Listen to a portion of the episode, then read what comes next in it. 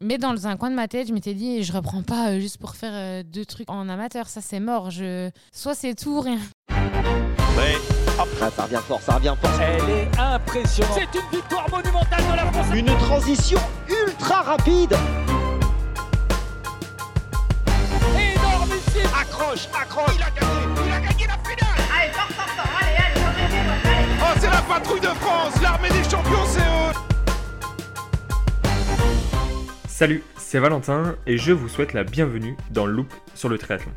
Toutes les deux semaines, je vous emmène à la rencontre des passionnés de triathlon, que ce soit des athlètes professionnels, des coachs, des nutritionnistes. Bref, on part à la rencontre de ces passionnés qui sont acteurs de notre sport. Alors bonne écoute Hello Justine, je suis ravi d'être avec toi ce soir euh, pour le podcast euh, Loop sur le triathlon et surtout je te souhaite la, la bienvenue. Pour commencer notre échange, est-ce que tu pourrais te présenter s'il te plaît? Euh, oui, je m'appelle Justine Mathieu, j'ai 27, 26 ans. Je suis triathlète pro depuis fin 2019, début 2020. Donc là, c'est ma troisième année. Euh, je viens de la natation à la base, même si on ne dirait pas trop. Euh, après, j'ai été en sport-études triathlon chez les jeunes. J'ai arrêté tout pendant 4-5 ans, de 2013 à 2017. Et après, donc euh, là, pour le coup, j'ai pas fait du tout de sport pendant au moins 4-5 ans. Et après, euh, quand j'ai fait, quand j'étais euh, sur Lyon en école de commerce pour mes études, j'ai repris un peu le triathlon donc en groupe d'âge pendant deux ans. Et c'est là en fait qu'après, je suis passée pro euh, en 2020. Ok. Donc j'ai un parcours un peu, on va dire, atypique parce que du coup, j'ai quand même arrêté longtemps le triathlon, donc ça a été pas mal difficile de revenir. Mais du coup, voilà, aujourd'hui, j'en suis là. Ok, bon, très beau parcours et de toute façon, chaque athlète a, vraiment ses singularités et on va essayer de, voir pourquoi et, surtout comment tu en es arrivé là et pourquoi on échange aujourd'hui. Et, euh, et pour faire un petit retour, euh, je me posais une question. Justine, euh, Justine Petite, euh, c'était quoi? C'était une, une fille qui était plutôt sage et, et calme. C'était quelqu'un qui, qui courait partout et qui voulait faire tous les sports. Euh, d'un point de vue euh, caractère, mais aussi d'un point de vue sport, qu'est-ce que ça donnait? Calme, non, je dirais pas trop. Malheureusement, les- mes parents ont, depuis toute jeune, été souvent convoqués par les instituts parce que je voulais jamais faire comme les autres. Je pense que c'est encore le cas maintenant. Alors, c'est un défaut, on va dire, comme une force parce que je dirais que, hum, c'est un peu grâce à ça que j'en suis là, entre guillemets, même si je pense que je me rends pas compte des choses et c'est pour ça que je traverse autant de hauts et de bas, je pense, dans ma carrière quand même. Mais par contre, euh, c'est vrai que depuis toute jeune, on m'avait un peu prédit une destinée, entre guillemets, dans le sport.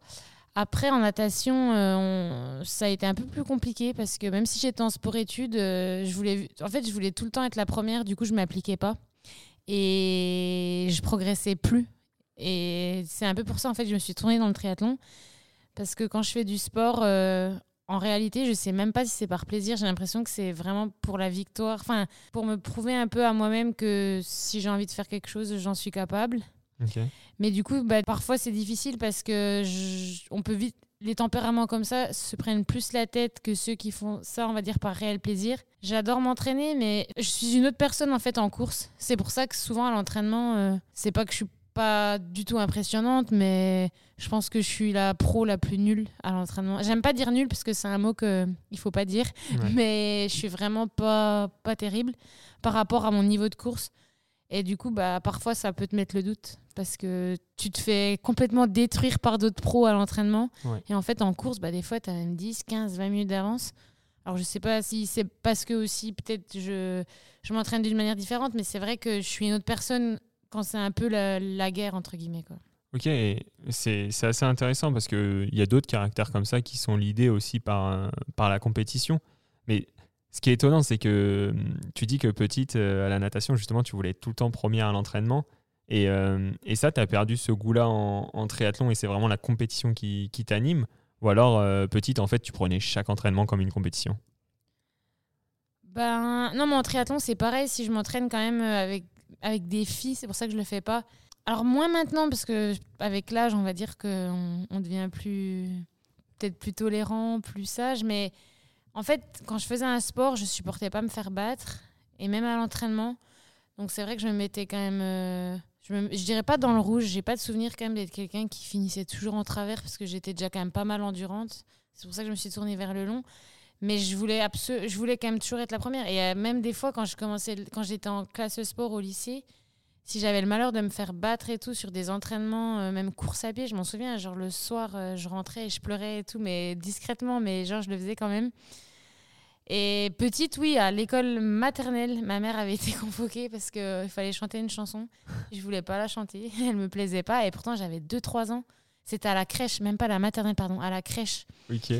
C'est un peu marquant quand même, parce que franchement, euh, quand tes parents te faire convoquer parce que ta fille veut pas faire comme les autres, euh, c'est vrai que je me dis que ouais, je suis. Ils ont eu un peu du fil à retordre quand même, mais ça a duré quand même assez longtemps les convocations euh, parce que je voulais pas faire comme les autres. Mais c'est vrai que c'est encore le cas maintenant. On va dire que j'ai mes propres idées, même dans le triathlon. J'essaie quand même de m'assouplir, mais c'est vrai que quand j'ai décidé quelque chose, c'est rare que ça se fasse autrement de comment je l'ai décidé. Quoi. Ok. Et t'as un frère, une sœur? Une sœur. Et elle est pareille ou? Pas du tout. Elle a été danseuse euh, classique euh, en très haut niveau.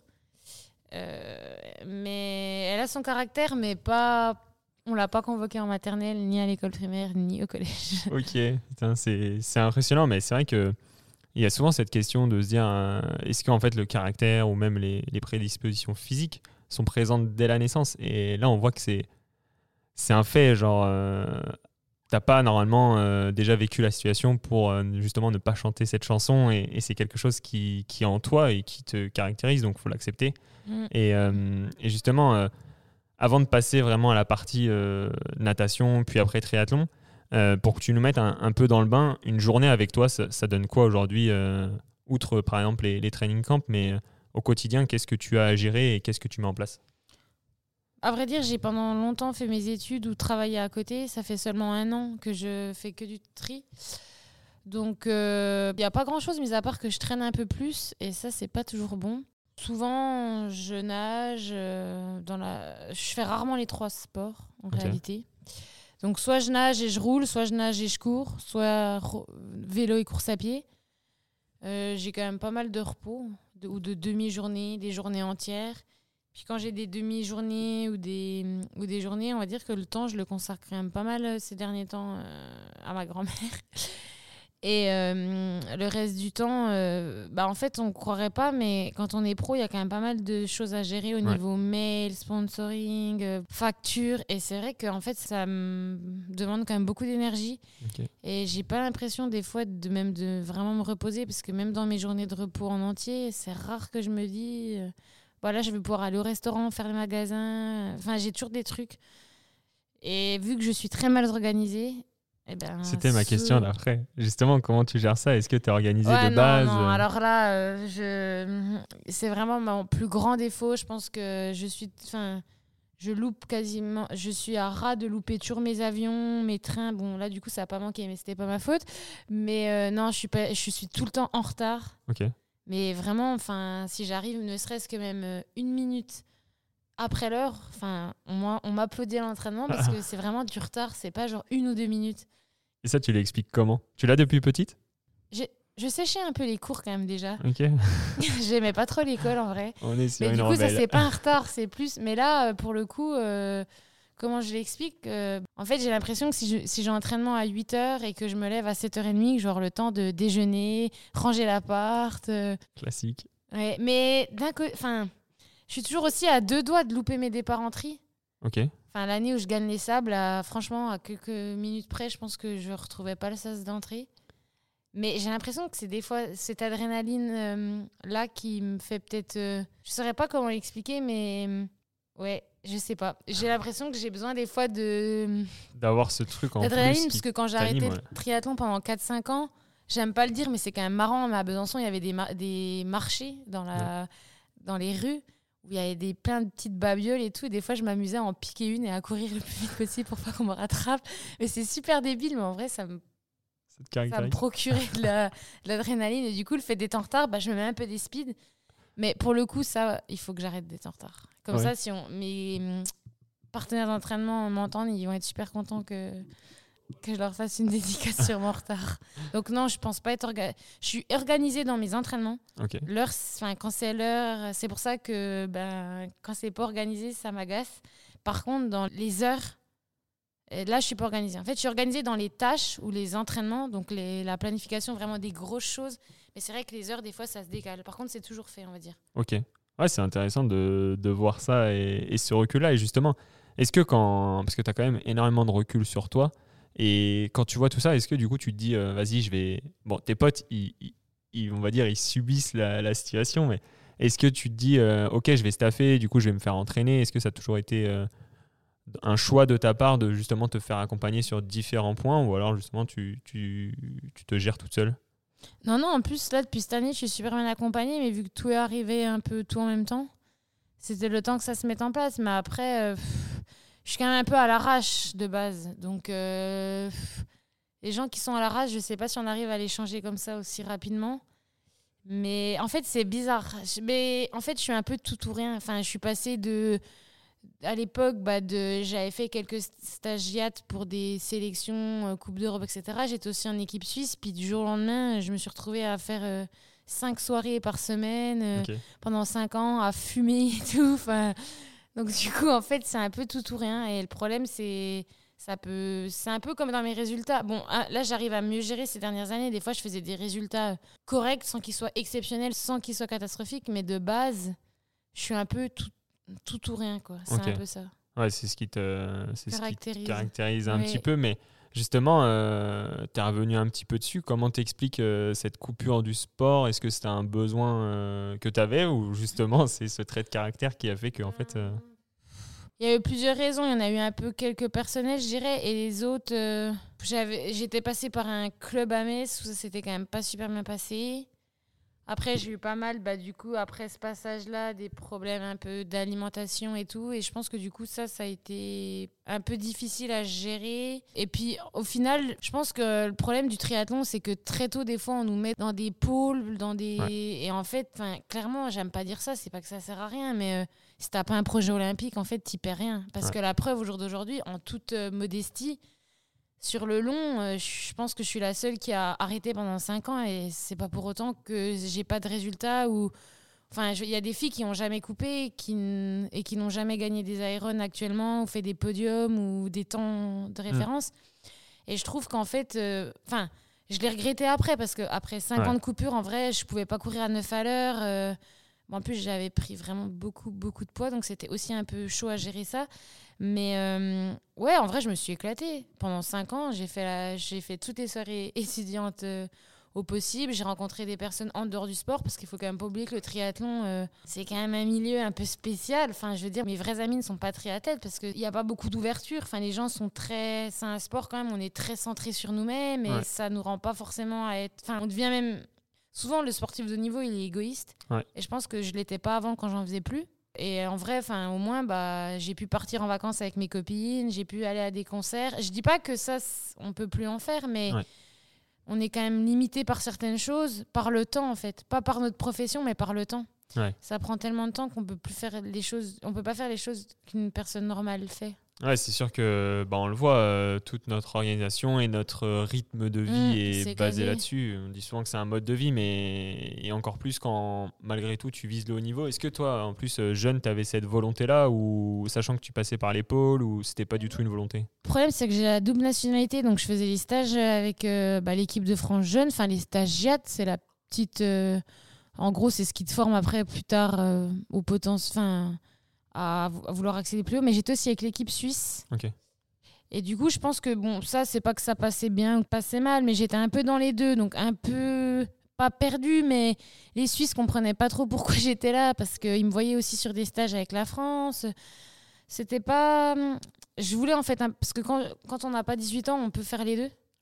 Donc, enfin, on peut. euh, pas besoin de choisir. Et euh, c'est vrai que du coup, euh, chez les jeunes, j'ai quand même tout de suite été euh, compétitrice. Il me semble j'avais fait 6 au championnat de France de Du, chez les cadets. Puis j'étais vraiment dans les années en plus. Les années Cassandre, euh, Léonie, Jeanne, donc c'est vraiment des années qui allaient vite. Ouais. Euh, même pas 6 en du, c'était 6 en duathlon en plus, même pas en triathlon. Ouais. Et euh, ouais, j'étais hyper compétitrice. Enfin, je voulais toujours être. Enfin, j'ai jamais fait du sport pour- juste pour le plaisir. Vraiment, j'ai toujours été dans la compétition. Depuis dans tous les sports que tu as pu faire? Ouais. Ok. Bah, j'en ai pas fait 35 000. euh, Enfin, si, au final, j'ai failli choisir le cheval à défaut du triathlon. alors. Mais hum, la natation, je pense sincèrement que j'ai arrêté puisque vu que je voyais que bah j'avais, c'est pas que j'avais pas trop d'avenir, mais j'avais pas le truc quoi, pas l'écoute et, et la natation c'est un sport de, de toucher. En gros, Ouais. si on met pas en place ce qu'on dit, Bah, c'est même pas que t'es bête, mais c'est que des fois, tu le sens pas en fait. Je, ma, ma technique et tout, il y a vraiment des gens qui sont hyper doués pour ressentir les choses. Moi, je ressens rien du tout. Donc, euh, j'avais pas le truc pour euh, voilà, prétendre à un haut niveau en natte. Et du coup, en fait, mes dernières années en sport-études, ça a été un calvaire. Enfin, je- j'ouvrais la fenêtre le soir pour essayer d'être malade.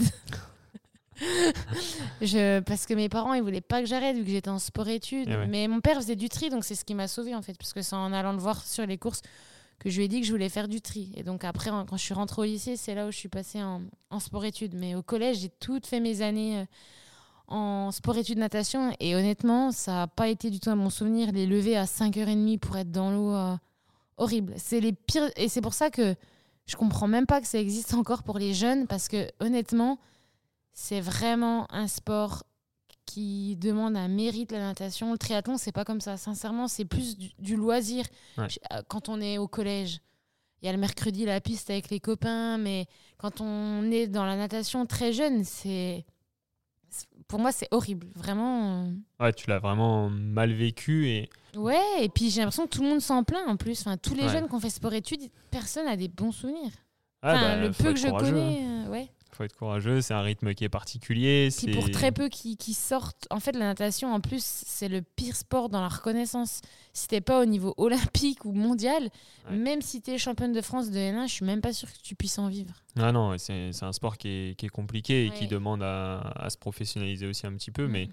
qui commence à arriver. Mais justement, toi, euh, ça m'intéresse parce que je suis un peu dans, dans ce cas-là. Je, je ressens strictement rien en natation et je pense qu'on est beaucoup euh, à avoir ce, ce sentiment. Comment tu Comment tu estimes que tu en es arrivé au niveau auquel tu es aujourd'hui et qu'est-ce qui a fait ta, ta réussite quand même?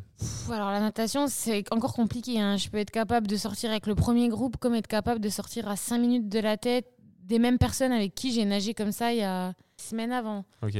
Ça a commencé à aller mieux cette année parce que j'étais un peu plus régulière. Mais euh, non, c'est compliqué. En vrai, euh, je, je limite là. Enfin, c'est vrai que je peux pas dire que je suis mauvaise nageuse. Au final, je, à Hawaï cette année, si je m'étais pas trompée de bouée, j'étais même devant le premier groupe. J'étais dans entre Lucie Charles et le premier groupe. C'est pour ça que je me suis paumée. En fait, il y avait tellement. euh, Enfin, j'étais pas dans les pieds, j'étais vraiment au milieu des deux.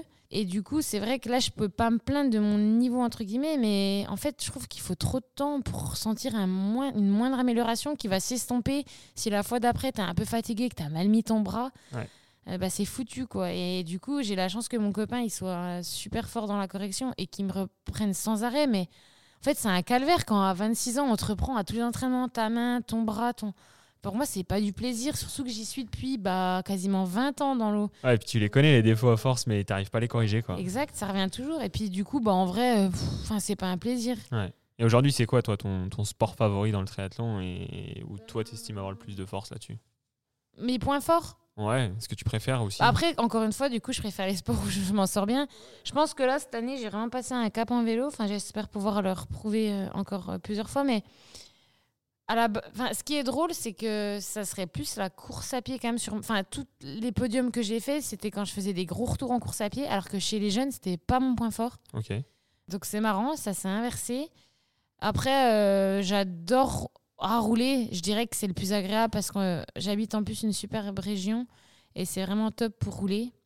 Et courir, ça dépend. Courir, je trouve que pareil, quand tu as les bonnes sensations, ça va, mais alors quand tu es collé, c'est dur aussi. Mais le vélo, je trouve c'est le mieux. En plus, c'est un sport où quand tu peux t'entraîner avec des gens qui n'ont pas le même niveau que toi, ça va toujours. Ils se mettent des fois dans ta roue, machin, c'est Ouais. vraiment sympa. Alors que courir, bah, quand t'es pas bien, des fois, t'as pas envie de parler, du coup. Et euh, c'est compliqué, hein. chaque sport a sa particularité, mais c'est vrai que le, le vélo est le plus accessible et te permet de soit de discuter, enfin c'est celui qui te permet en plus le, le plus d'échanges, quoi. Parce Ouais. qu'en en course à pied, ouais, euh, ouais, c'est pas évident. Enfin, faut trouver vraiment un groupe à ton niveau, quoi. et puis même, euh, enfin moi, je sais que même si je suis souple en course à pied, ma voix, elle est pas, elle est bizarre. Je suis un peu essoufflée alors que j'ai Ouais, le cœur quand même bas, mais j'arrive pas à tenir une.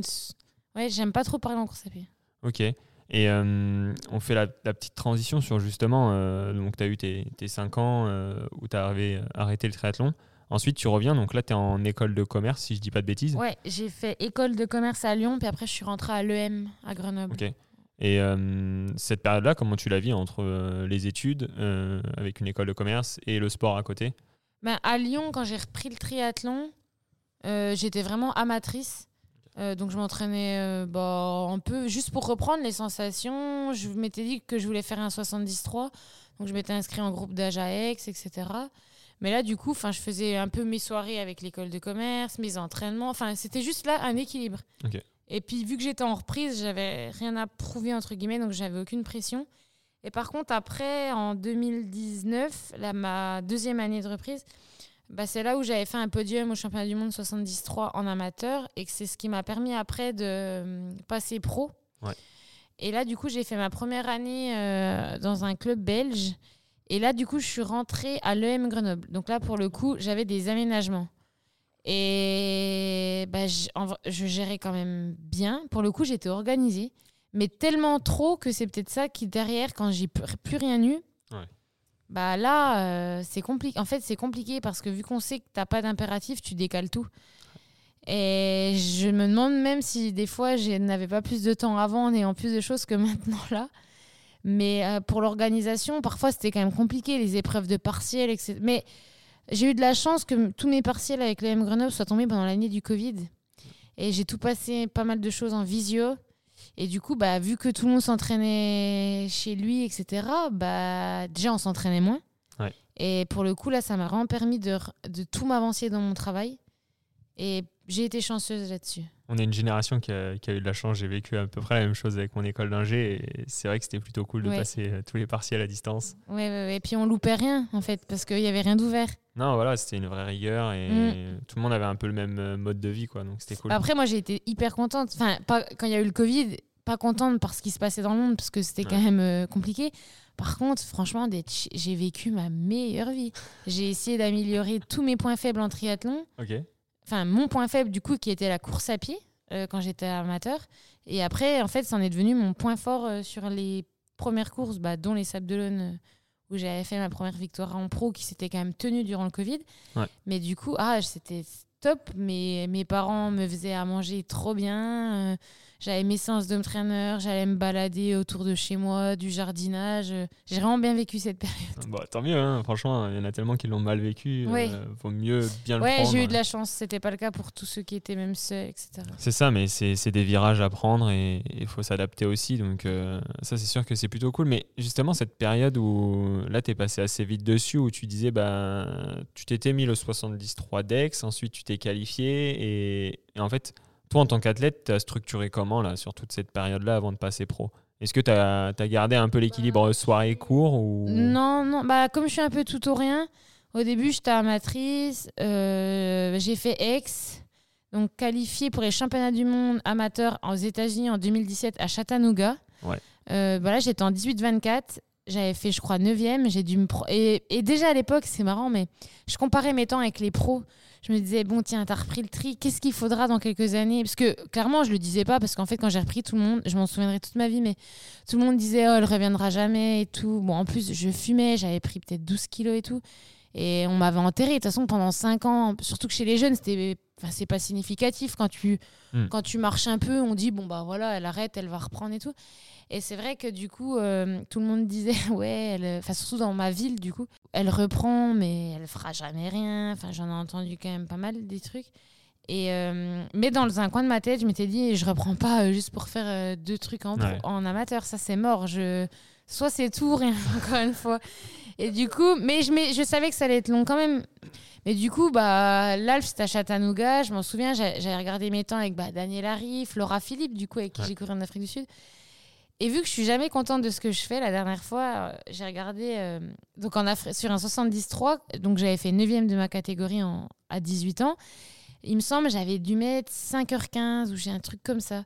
Et puis elles, euh, elles avaient peut-être mis 4h25, enfin en pro, quoi, donc presque une heure d'écart et tout. Je m'étais dit, ah, quand même. euh. Donc j'avais couru, je m'en souviens, 1h45 sur un parcours qui avait été difficile, euh, marcher presque et tout. Et à l'époque, Laura Philippe, elle courait déjà 1h20, Ouais.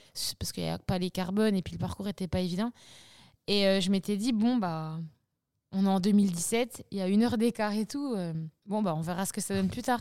Et là, en Afrique du Sud, la dernière fois, sans ma pénalité, je me suis dit, ouais, il y a même pas, il me semble, il y avait quoi 6 minutes, Ok. parce qu'il y a 2 minutes à pied et 5 minutes en vélo. Donc, il me semble 7 minutes sans ma pénalité. Et je me suis dit, putain, quand même, euh, bah, t'es jamais contente de rien, mais regarde, en, au final, en quelques années. Et puis là, on parle d'un Ironman et pas d'un 73. Même, après, bien sûr, Laura, elle a pu ne pas être bien, etc.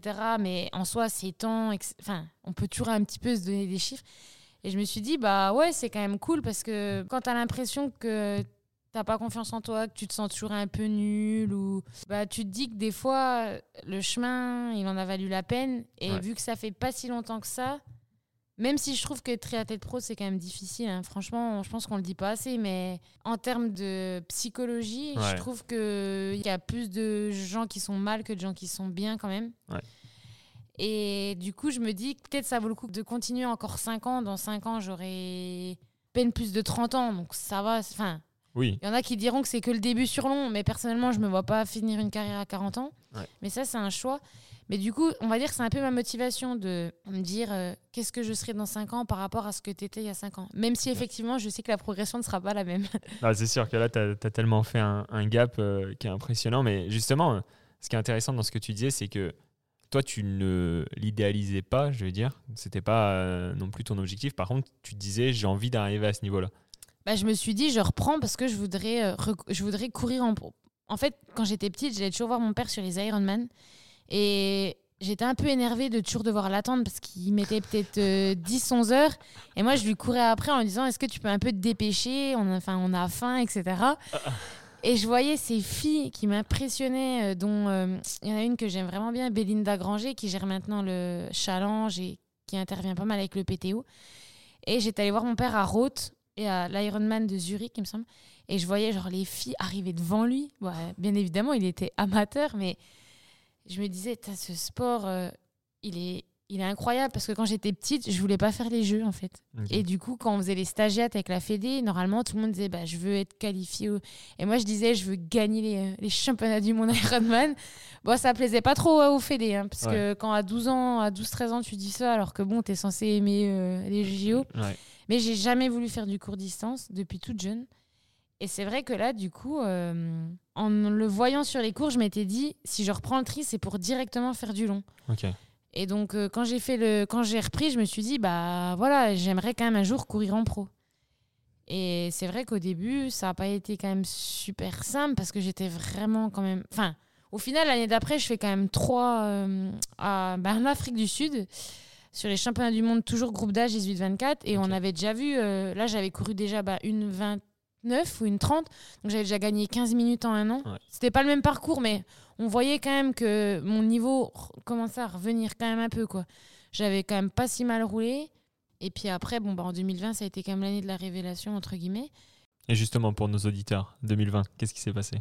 Et ben là, j'ai gagné du coup les Sables d'Olonne. Ouais. Euh, Alors en fait, il y a eu le confinement. Donc j'ai vraiment essayé de me dire qu'est-ce que tu peux faire que tu ne aurais pas pu faire s'il n'y avait pas eu le confinement? Ouais. Je me suis dit, il n'y a pas de course. Donc trop bien, tu peux t'entraîner et au moins tu louperas rien et tu seras pas. Donc j'ai bossé tous mes points faibles. Et après, on est parti sur Embrun pour préparer l'Embrunman. Et là, pour le coup, ça a été une grosse désillusion parce que vraiment, j'étais dans la forme de ma vie.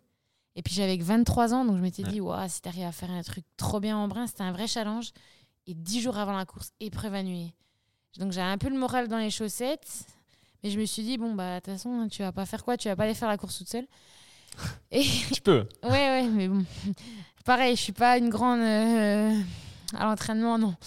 Et du coup, bah là, au Sable d'Olonne, euh, j'étais quand même, euh, ouais, j'étais quand même assez confiante. J'avais fait deux d'une des deux la semaine d'avant à Saint-Père d'Albigny sur un parcours vraiment accidenté. Donc je m'étais dit, c'était le dernier entraînement avant les sables. Je m'étais dit, oh, il y a peut-être moyen de faire quelque chose. Par contre, je m'attendais pas à la victoire parce que, en fait, l'année d'avant, j'ai- mon meilleur temps sur semi, c'était une 28. Ouais. Et là, j'ai fait une 21. Ok. Tellement j'ai bossé au confinement et tout. Enfin, il y a eu plein de trucs qui s'est mis en place. Tu l'avais déjà fait à sec ou pas du tout? Non.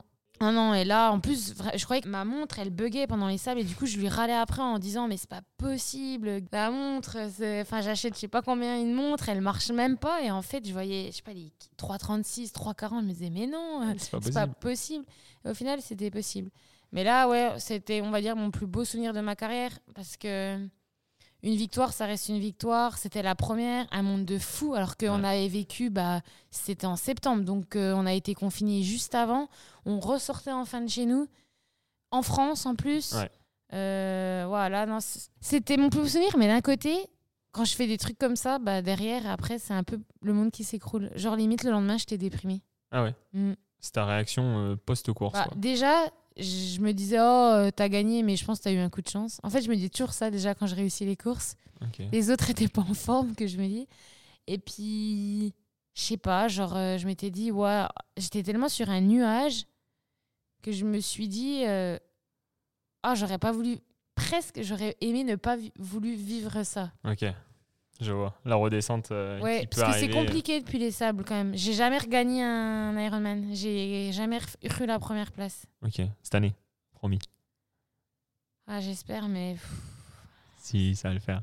Est-ce que justement, tu as, intégré de la prépa mentale avec un, un tel caractère et... Non, j'ai plus un psychologue. Ok. Parce que c'est plus des ancrages qui sont assez compliqués à gérer sur certains points, mais prépa mentale, pas encore. Mais j'essaie d'aller étape par étape. En vrai, je suis passée déjà de tout à rien. Ouais, c'est sûr. Euh, mais le problème, c'est que mon mental, c'est ma plus grande force comme ma plus grande faiblesse. Donc, c'est ce qui crée les montagnes russes, on va dire, chez moi. Mais le problème, c'est que quand on a un thérapeute et qu'on a encore un coach, Ouais. je pense qu'il faut un peu attendre, déjà régler les trucs qui sont plus profonds et ensuite, quand ça c'est réglé, aller sur de la prépa mentale. Parce que je pense que tant que les choses sont pas réglées, aller direct sur de la prépa mentale, bah, c'est un peu caché. C'est ça. C'est que des, que des techniques, euh, on va dire, un peu euh, au-dessus, mais ce qui se cache dans le fond. Et justement, j'avais reçu un prépa mental euh, dans le podcast et il disait bien qu'il y a certains trucs qui étaient plus profonds. Ça, ça va rien d'aller voir un prépa mental et il fallait d'abord essayer de trouver ce qui se passait là et derrière, ensuite, t'enchaîner pour la performance. C'est vraiment ça le sujet. Quoi. Ok. Bon, en tout cas, c'est, très cool et ça nous emmène à un petit focus que je voulais faire sur euh, l'Ambraman parce que là, justement, tu étais très déçu en 2020. euh, L'Ambraman n'a pas eu lieu. Euh, en 2022, tu, tu fais la course, c'est une, une belle course. Comment tu, comment tu l'as ressenti cette course euh, Quelles étaient tes, tes envies quand tu arrives là-bas et, quel est, par quel état tu passes euh, tout au long de la course? Après, je l'ai un peu fait aussi par défaut parce qu'en 2021, je voulais le faire, mais je me suis qualifiée à Kona. Sauf qu'il a été annulé. J'ai quand même pas eu beaucoup de chance dans mes premières sélections. Et en plus, je m'étais cassé la clavicule en 2021. Donc du coup, j'étais pas allée en brin cette année-là, mais en 2022, en fait, à la base, je ne devais pas le faire non plus. Je devais, f- j'avais été qualifiée championne du monde à Saint-Georges, Ouais. mois de mai, mais j'ai pas fait la course, j'ai été blessée. Et là, pour le coup, euh, mai, juin, euh, c'était un peu compliqué. Je m'entraînais même plus et tout. Et mon entraîneur de l'époque m'avait dit, bah, qu'est-ce que tu veux faire? Et j'étais déjà qualifiée à Hawaï, du coup. Donc je m'étais dit, bah t'as toujours pas fait d'Ironman. Euh, donc euh, il m'avait dit, dis-moi, enfin essaye de t'imaginer faire une course qui te donne envie, parce que quand même un Ironman, euh, bah, je m'étais dit en brin, bien sûr ça me donne envie, mais c'est pas comme en deux- je sais que ce sera pas comme en 2020. En 2020 c'était vraiment l'année Ouais, au faire, niveau quoi. du profil, du dénivelé, c'était. Là, j'étais déjà plus rentrée, un peu devenue déjà plus rouleuse. Euh, mon gabarit, on va dire, a quand même pas mal évolué avec les années. Avant, j'étais peut-être plus, je dirais pas grimpeuse, mais Ouais. là, c'est vraiment sur le plat maintenant que je pense être, on va dire, la mieux dans sur tout ce qui se fait dans le vélo, quoi. Et du coup, bon, il m'a dit choisis une course, sauf qu'on était au mois de mai. Et j'ai dit, bah, en brin. Donc au début, on avait dit Ironman Nice. Et là, bon, il a regardé mon Training Peaks. Il m'a dit, non, mais là, euh, t'as rien fait en mai. Enfin, t'es vraiment enfin, sous-entraîné, ça va être compliqué. Du coup, jusqu'à même trois jours avant l'Ironman de Nice, je fais, je fais pas, je fais. Enfin, vraiment, c'était l'année dernière la pire année de ma carrière en termes de psychologie. Du coup, il a dit, on laisse tomber, si tu vas à Nice, que tu t'abandonnes ou machin ou ceci. Laisse tomber, on va faire en brin. C'est des courses où il n'y a pas trop de densité. euh, même, en étant pas tes capacités euh, 100%, tu peux quand même faire un truc. Fais-moi confiance. Je dis bon, ok. Du coup, bah, je suis partie en brin le mois de juillet pour m'entraîner. Ouais. Et puis, ben, je me suis dit, bah, allez, go en brin, quoi. Mais. En vrai, je n'ai pas le droit de dire ça parce que faire deux en brin, euh, et surtout avec le marathon, le temps que j'ai fait, tout ça va, mais. Pff, ouah, le vélo, j'ai. En brin, ça se prépare quand même. En fait, en brin, ça se prépare quand même pas en un mois parce que en vélo, euh, dans l'isoire, euh, J'arrivais même pas à mettre de puissance avec l'altitude. J'étais à moitié. euh, je suis Ouais. arrivée en haut, j'étais à moitié en hypo. C'était, c'était un bon souvenir, mais disons qu'en plus j'ai été, j'avais une, un truc de fou, mais j'avais une verrue au pied qui s'est mise trois semaines avant Embrun, mais un truc, enfin, je ne pouvais plus poser le pied. Et les semaines d'avant, j'a- j'arrêtais pas d'aller chez le, la pédicure en Embrun pour qu'elle essaie de faire quelque chose. On trouvait rien, on trouvait rien. Et franchement, j'ai failli abandonner Embrun au bout de 5 km. Ah ouais Ah oui, tellement j'avais mal au pied. Je m'étais dit, en fait, tu vas te péter un os à courir un peu. euh, je- Et après, je suis allée voir un espèce de magicien. Du jour au lendemain, il me l'a enlevé. Donne-nous le contact du magicien quand même. Ah, mais c'est un gars très connu en, en bah, je dirais même en France, parce qu'il reçoit même des fois des joueurs de. Enfin, ouais. C'est un gars, en fait, euh, pour lui, une verrue, c'est un aspect purement psychologique, Ok. d'un mot que tu te crées. Il m'a parlé d'un truc, il a fait un truc, j'ai eu le pied, et c'est au téléphone. hein. Sans mentir, j'ai eu le pied qui a brûlé pendant 30 minutes. Et pourtant, je suis quelqu'un qui croit à rien ces trucs-là. Je ne pouvais. Et même, j'ai râlé. Je me suis dit, mais attends, mais c'est quoi ce machin, ce magicien Comme la montre. Ouais, et, et vraiment, dix jours après, plus rien. Alors que j'ai eu ça pendant, allez, deux mois, trois mois. Parce que c'était déjà avant Embrun. Mais vu que je courais encore pas trop, ça allait. Et Embrun, mais après la course, mais un truc. Mais honnêtement, euh, je me suis dit, bah, on va devoir opérer parce que là, c'est trop, c'est pas possible. Ça partira pas juste avec du produit. Donc ça m'a bien gêné pendant le marathon. Donc j'ai pas un super souvenir par rapport à ça. Puis en plus de ça, j'étais 3 jusqu'au 39e. Ouais. Puis à la fin, je me suis dit, allez. euh, Enfin, j'aime pas en fait sur Ironman me faire mal à un point. J'aime bien gérer mon allure. Genre, je pars à mon allure et je suis toujours à mon allure. Et là, j'ai dû pousser une accélération pour aller chercher Jeanne. Et j'avoue que pouah, c'était pas cadeau après, après un Ironman aussi long, quoi. Et justement, euh, une des questions que, que j'avais en tête, c'est tu te dis quoi après euh, autant d'heures d'efforts? Et justement, par exemple, euh, en haut de l'Isoire, où tu as l'impression que tu es presque en hypo et tout, qu'est-ce qui fait que.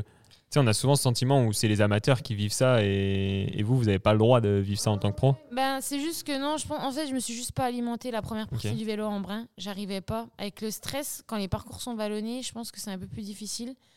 Et puis quand Jeanne m'a passé, j'ai voulu un peu rester accroché, tout ça, ça allait trop vite. Du coup, j'ai peut-être eu un peu stressé. Puis quand on stresse l'organisme, bah, il y a une dépense calorique qui est peut-être différente. Du coup, euh, dans l'isoire, de toute façon, c'est pas compliqué. Dans l'isoire, j'ai mis la puissance que j'ai mis sur tout le parcours.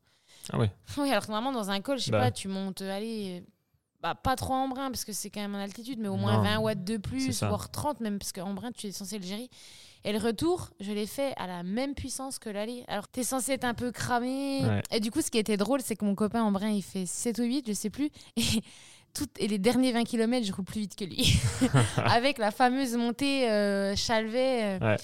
Donc, j'ai quand même bien géré. En fait, mon entraîneur m'avait donné un plan et j'ai géré à la, au watt près. J'ai roulé à- au watt près, j'ai fait le marathon à la seconde près. Ok, justement, c'était un- une question que je pouvais avoir aussi euh, avec euh, les autres tout à l'heure. C'est est-ce que tu as une, on va dire, un cahier des charges, une tactique de course euh, ou- Non, habituellement non. C'est juste que là, en brin, je pense qu'il s'est dit bon, Ouais, on a fait ce qu'on a pu pour la mettre sur la ligne de départ.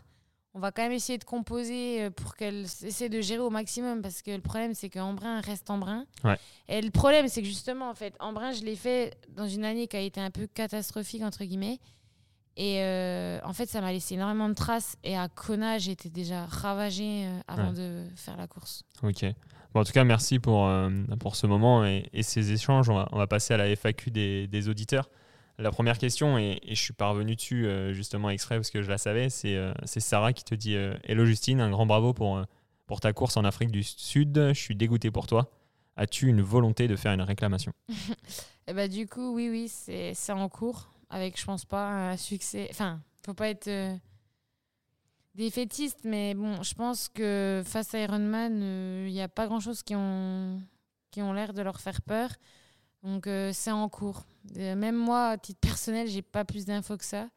J'ai fait les démarches, j'ai un avocat, etc. Mais après, bah, la bonne nouvelle, c'est en fait, ils ont disqualifié aussi une autre athlète par le même arbitre qui, justement, m'a contacté cet après-midi. Donc, il y aura peut-être quand même des mouvements parce que, euh, du, du coup, bon. Ouais, il y a vraiment une faute et enfin une double faute quoi. Ouais. Ouais, c'est compliqué. Donc, du coup, ouais, voilà. Bon, ça demande. euh, on a tous un peu la, la même vision. On va pas débattre plus longtemps, mais ça demande vraiment un, un peu de changement de, sur ce point de vue-là, Mm, mm. euh, sur pas mal de sujets. Mais bon, je pense que ça va évoluer quand même dans le temps, mais c'est ce que le sport demande. Euh, une petite question de, de Louis qui demande euh, si les nouveaux Van Riesel, euh, donc les vélos, il veut savoir ce que tu en penses et surtout, je pense qu'il est intéressé parce qu'il veut savoir quand est-ce qu'ils seront disponibles au public, si tu as une date pour lui. Bah, ils sont disponibles début 2024 et pour le s'ils sont bien ou pas, bah, je dirais que oui, mais j'ai pas assez de recul pour le moment. Ouais.